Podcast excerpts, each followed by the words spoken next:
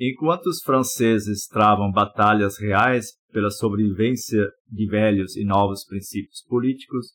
os alemães se digladiam em disputas de ideias, muitas vezes adotando posições radicais sem nenhuma necessidade concreta, e lá onde se recomendaria pelo menos moderação ou até suspensão do juízo, dada a dificuldade de separar informação de desinformação, como ocorre em todo combate ideológico. Como visto, a posição de Kant se desdobra numa questão de princípio, segundo a qual não há direito a uma revolução, e numa questão de fato, a qual responde com uma aceitação em três níveis distintos. Revoluções são acenos da natureza, uma vez feitas, o estado resultante é por sua vez inquestionável, o entusiasmo perante uma revolução que visa instaurar um estado republicano, longe de ser condenável, é um sinal de que a humanidade progride interiormente na direção de maior moralidade. Do ponto de vista da razão, de certo não é possível ir mais longe na aceitação de um processo revolucionário. Bem diferente é o caso dos detratores da Revolução, entre os quais se encontram figuras tão proeminentes e aparentemente esclarecidas quanto Goethe e Schiller, que seriam sempre os favoritos de uma burguesia alemã acovardada e subalterna a monarcas absolutistas. Entre 1797 e 1799, ou seja, na mesma época em que Kant faz questão de levar a público seu entusiasmo pela Revolução Francesa, Schiller trabalha num poema que constitui um verdadeiro panfleto antirrevolucionário. Alternando a descrição do processo de fundição de um sino em que a violência natural do fogo é controlada sob o comando do mestre de oficina, com a interpolação de observações sobre o povo insurgente, a canção do sino exalta as virtudes do súdito alemão, enquanto condena veementemente a insurgência dos elementos populares, ou seja, o processo revolucionário francês. Na oficina do cineiro, tudo segue as regras de uma liberdade bem ordenada, cito Schiller, mestre e oficial se agitam sob a proteção sagrada da liberdade, cada qual se contenta com sua posição e obstinado se opõe àquele que o despreza. Trabalho é a honra do burguês, prosperidade o prêmio do esforço. Seu rei é honrado por sua divindade, nós somos honrados pela diligência das mãos. Boas máximas para a burguesia alemã, cada qual em seu lugar, e trabalho liberto. Do outro lado, que horror é essa liberdade desenfreada de um povo que contesta a ordem estabelecida e questiona as posições tradicionais. Volto a citar Schiller, onde dominam forças brutas, sem sentido, nenhuma figura se pode formar. Quando os povos se libertam, não prevalece a salvação pública. A-se no ser das cidades, o rastilho de fogo secretamente se juntou e o povo, arrebentando suas correntes, terrivelmente busca sua salvação. Aqui a referência ao período mais radical da Revolução Francesa é patente, lamentando Schiller aparentemente não só a violência, mas a própria libertação do povo. No processo, aliás, até mesmo os bens culturais, destinados pelos dominadores à sedimentação da ordem estabelecida, sofrem uma apropriação pelas massas rebeldes na metáfora do sino, cito Schiller, então puxo no sino cordas da sedição para que soe como um uivo e apenas destinado a sons de paz entoe o convite à violência. É claro que a nova geração que começa a se expressar nesta mesma época colocaria a questão acerca do tipo de paz que a velha ordem visava manter, vendo cenista autorizado, aliás, pelos, pelo já septuagenário Kant, em 1795 fazia ironia com a paz dos cemitérios. Para o Schiller do assim chamado classicismo de Weimar, que se tornaria um dos pilares da cultura burguesa alemã, o ideário dos revolucionários na França tinha de redundar no terror. Volta a citar Schiller, liberdade e igualdade, eis o que se ouve ecoar. O tranquilo burguês pega em armas, as ruas e as galerias se enchem de gente, e bandos de algozes erram por aí, então mulheres viram hienas e fazem troça do horror, com dentes de pantera rasgam o coração ainda pulsante do inimigo. O tom da resposta da nova geração, aquele do primeiro romantismo alemão, ficou registrado numa carta de Caroline Schlegel de outubro de 1795. 1799. Cito: Ontem à tarde quase morremos de rir de um poema de Schiller, a canção do sino, edificador. Aliás, Caroline, nascida Michaelis, viúva Böhmer, divorciada Schlegel, falecida senhora Schelling, praticou uma relação franco-alemã mais física, visto que engravidou de um soldado francês quando da ocupação de Mainz em 1792-93. Outros tempos, outros costumes. Mais adiante, outro septuagenário reconfortará sua velhice com os prazeres da memorialística, incluindo nela sua participação marginal na invasão da França pelos alemães em 1792. Goethe em seu texto de memórias Campanha na França, no qual começa a trabalhar em 1819, narra o episódio com dois rapazes franceses que recusam categoricamente o pão de centeio que quis com eles compartilhar, identificando ironicamente uma diferença fundamental entre alemães e franceses. Goethe, pão branco e pão preto constituem propriamente a senha e a contrassenha entre alemães e franceses. Mas é claro que os alemães não invadiram a França para convencer os franceses das virtudes do pão integral. Entre inúmeros relatos de saques e abusos, sempre minimizados pela narrativa, Goethe observa laconicamente que a guerra lhes, aos prussianos e aos sírios, havia sido declarada, referindo-se àquela infeliz declaração de guerra ao rei da Boêmia pelo rei da França, de 20 de abril de 1792, cuja razoabilidade continua sendo até hoje objeto de debates entre os historiadores. Para quem se empenha numa guerra de agressão, entretanto, qualquer desculpa parece ser suficiente. Goethe acrescenta ainda, a título de justificativa, que sua aliança não era um segredo, e agora ainda havia sido encontrado um pretexto. Combatiam em nome de Luís XVI. Esse tipo de racionalização explica, aliás, por que Goethe tinha dificuldade em acompanhar a filosofia de Kant, o qual forneceu, em vários textos da década de 1790, um esclarecimento conceitual e jurídico do processo revolucionário, inclusive no âmbito do direito dos povos. Paradigmático nesse sentido é seu opúsculo A Paz Perpétua, escrito e publicado em 1795, depois que a Prússia fechou um acordo de paz com a França em abril daquele ano. O pretexto que Goethe refere em suas memórias seria recusado pelo quinto artigo preliminar, aliás, mais atual do que nunca, do projeto de paz perpétua de Kant. Cito: Nenhum Estado deve intrometer-se de forma violenta na constituição e governo de outro Estado. Na visão do antigo regime, o direito dos povos era compreendido mais como um direito de guerra do que um direito à paz. Do ponto de vista de uma doutrina do direito natural com base na simples razão, o direito dos povos é uma extensão do direito dos indivíduos a terem assegurados seus direitos fundamentais. Uma vez que o permanente estado de guerra entre os Estados constitui uma ameaça permanente aos direitos dos cidadãos, tornando-os precários e indefinidamente provisórios, somente o direito à paz pode constituir o princípio do direito dos povos dentro dessa compreensão do direito natural. Ora, o estado de paz entre os estados não é um estado natural. Como Hobbes e depois ainda Hegel, Kant reconhece que o estado de natureza, cito, é bem mais um estado de guerra, isto é, ainda que nem sempre uma eclosão das hostilidades, sempre uma ameaça sem fim com as mesmas. O estado de paz precisa, pois, ser instituído, e nesse ponto a ideia da paz perpétua cruza com os acontecimentos revolucionários num país vizinho, entendidos como tentativa de implementação de uma Constituição republicana. Cito Kant, a única que procede da ideia do contrato original, sobre a qual tem de se fundar toda a legislação jurídica do povo. O raciocínio de Kant é muito simples.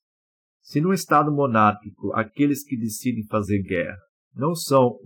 os que em geral têm de arcar com suas consequências, um Estado republicano em que o povo decide por si e sobre si mesmo, os que decidem fazer guerra também estão decidindo sobre se querem arcar com seu custo, ou seja, financiá-la, lutar e morrer nela, além de arrumar a casa bagunçada depois da guerra. Assim, se a Constituição republicana já é desejável por corresponder à ideia do contrato original, mais ainda será por prometer um Estado mais duradouro de paz entre os Estados. Kant, a Constituição republicana tem a seu favor, além da pureza de sua, origem, de sua origem, por ter brotado da fonte pura do conceito de direito, ainda a expectativa da consequência desejada, a saber, a paz perpétua, para que se tenha o seguinte fundamento: se, como não pode deixar de ser nessa Constituição, é requerida a aprovação dos cidadãos sobre se deve ou não haver guerra, assim nada é mais natural do que eles hesitarem bastante em começar um jogo tão, um jogo tão terrível, uma vez que teriam de decidir ter sobre si mesmo todas as mazelas da guerra. Ou seja, num estado em que o povo fosse o efetivo soberano, guerras seriam a absoluta exceção, apenas em casos de defesa frente a outros estados intolerantes, que desapareceriam, aliás, na medida em que o verdadeiro republicanismo se espalhasse pelo mundo. Ainda que, em tese, fosse preferível defender que esses estados republicanos progressivamente se unissem num único corpo político que abrangesse todos os povos da terra, ou seja, cito, a ideia positiva de uma república mundial, na prática será, será mais realista defender apenas o substitutivo negativo de uma liga que previna a guerra, que subsista e que se expanda cada vez mais, ou seja, Kant, a ideia da federação que deve progressivamente se estender a todos os estados, levando assim à paz perpétua. A execuibilidade dessa ideia parece a Kant mais próxima desde que se um povo poderoso e esclarecido tenha logrado constituir uma república que por natureza tem de tender à paz perpétua, fornecendo um ponto central da União Federativa para outros estados, a fim de que se juntem a ela e assim assegure o estado de liberdade dos estados, de acordo com a ideia de, do direito dos povos. E o rei da Prússia, assim talvez pensasse Kant, agiu de acordo com esta ideia ao negociar a paz com os franceses, o primeiro povo da Europa a instituir uma constituição republicana. Assim, no futuro, outros passos poderiam ser dados no sentido de uma união federativa dos Estados europeus, como havia sonhado o abade de Saint-Pierre. E ainda, como que para fornecer uma regra que pudesse nortear os artistas do futuro em questão tão delicada do ponto de vista moral, Kant traça algumas considerações sobre o tipo de comemoração que se recomenda em assuntos de guerra e de paz. As tradicionais comemorações de vitórias e heróis de guerra são simplesmente imorais, porque revelam uma lamentável indiferença em relação à maneira como os povos resolvem suas divergências, que deveria sempre ser pelo caminho da paz, além de fazerem esquecer as mortes de outros seres humanos e a destruição que necessariamente acompanha toda guerra.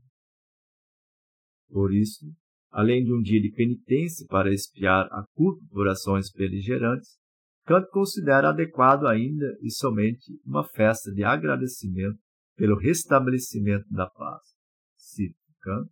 depois de terminar uma guerra, por ocasião do acordo de paz, certamente não seria inadequado para um povo que, após a festa de agradecimento, fosse decretado um dia de penitência para, em nome do Estado, clamar aos céus por clemência diante da grande culpa com que se cobre ainda e sempre o gênero humano, a de não querer submeter-se a nenhuma constituição legal na relação com outros povos.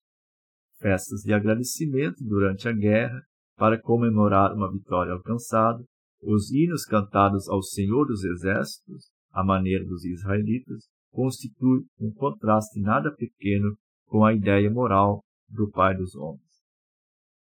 Essas considerações morais tão claras e incisivas sobre posturas moralmente adequadas perante a guerra e a paz,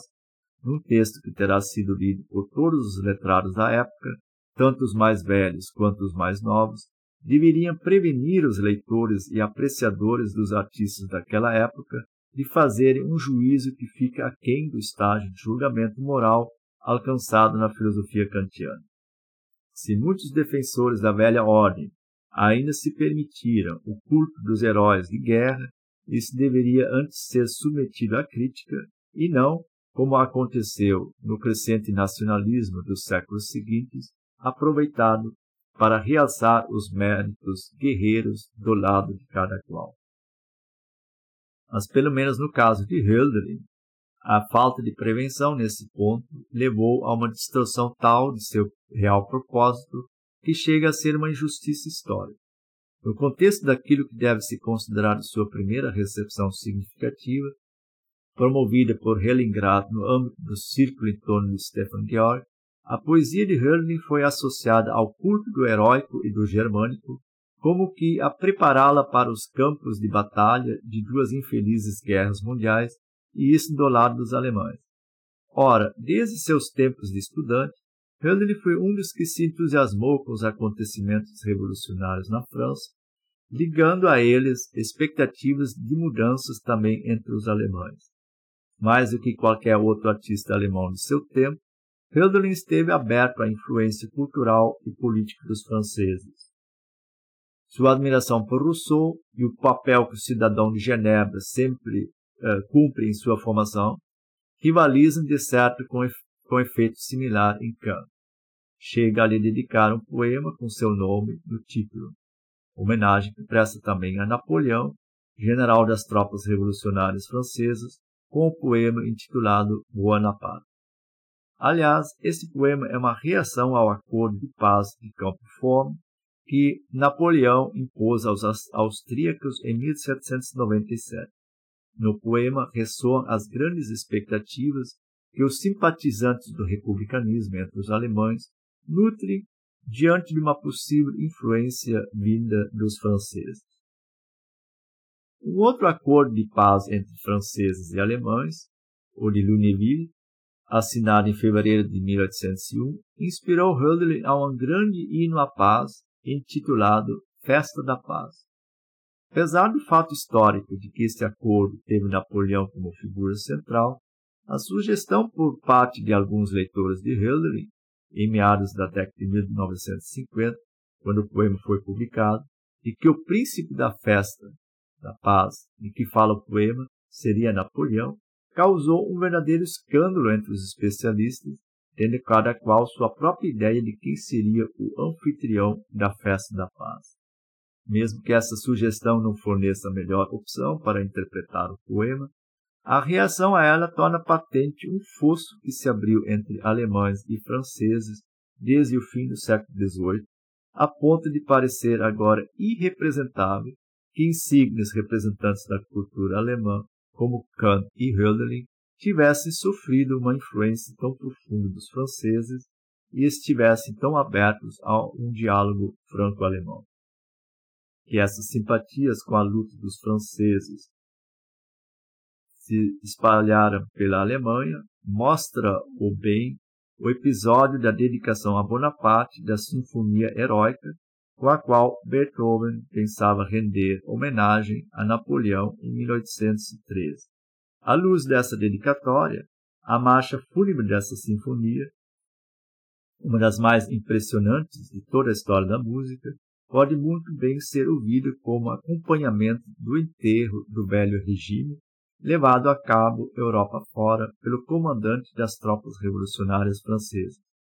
Para muitos alemães da época, os franceses e Napoleão foram vistos não como os invasores que de fato também eram, mas como libertadores que vinham livrá-los de velha tirania. Curiosamente, esse fosso começou a ser aberto em virtude da dinâmica deflagrada pela própria Revolução Republicana, que, entretanto, assim a esperança de Kant, deveria ter trazido a paz e a concórdia entre os povos. sem descer ainda dos altos ideais de liberdade, igualdade e soberania popular para o chão da realidade histórica, pode ser constatado, que o processo revolucionário francês propiciou uma nova consciência de nacionalidade, cujo papel na salvação do novo Estado republicano é inconteste entre os historiadores. Aliás, a própria representação do poder se desloca do rei e seus ministros para uma Assembleia Nacional, o que é confirmado pela transformação da Guarda Real em Guarda Nacional. Vive la Nation passa a circular como saudação dos cidadãos, mas também como senha e contrassenha, porque se reconhecem os revolucionários. Na medida em que as expectativas ilusórias dos defensores do velho regime monárquico vão sendo frustradas batalha após batalha, fica claro para os alemães que o novo elan nacionalista dos franceses não encontra resistência em nada equivalente no território do decrépito Império Germânico, comandado há séculos pela corte austríaca. O veredicto histórico sobre esse estado de coisas alemão é formulado relativamente cedo, numa série de fragmentos que se preservaram de um projeto de crítica da Constituição da Alemanha, no qual Hegel trabalhou entre 1799 e 1813, portanto, antes da dissolução definitiva do Sacro Império Romano Germânico por Napoleão em 1806. Nesse projeto não concluído e não publicado, Hegel se pôs a analisar a constituição interna desse império milenar, depois que a guerra com a França deixou claro, cito, que a Alemanha já não é um Estado. Uma reação alemã efetiva só se constituirá mais tarde, contra Napoleão, já imperador da França. Depois da derrota dos austríacos na Batalha de Austerlitz, em dezembro de 1805, que teve como consequência a abdicação final de Francisco II à coroa imperial em agosto de 1806, selando assim o destino daquele império de mil anos, Chegou a vez da Prússia, neutra desde o acordo de paz de 1795, perder sua ilusão de ainda ser uma potência militar. Nas batalhas de Iena e Auerstedt, de outubro de 1806, fica claro que também os prussianos vivem de glórias passadas. Napoleão pode finalmente entrar em Berlim como triunfante. O rei da Prússia e seu governo haviam fugido para a parte oriental do reino a partir de onde ensaiarão as reformas necessárias e começarão a atiçar algo assim como um sentimento nacionalista alemão, agora contra um invasão, contra um invasor, o que sempre tem boas chances de sucesso na cabeça do povo. A ideia da confederação dos povos europeus, e que deveria resultar finalmente a paz perpétua, dera lugar ao confronto de nações, particularmente entre França e Prússia, do qual nasceriam tantas guerras.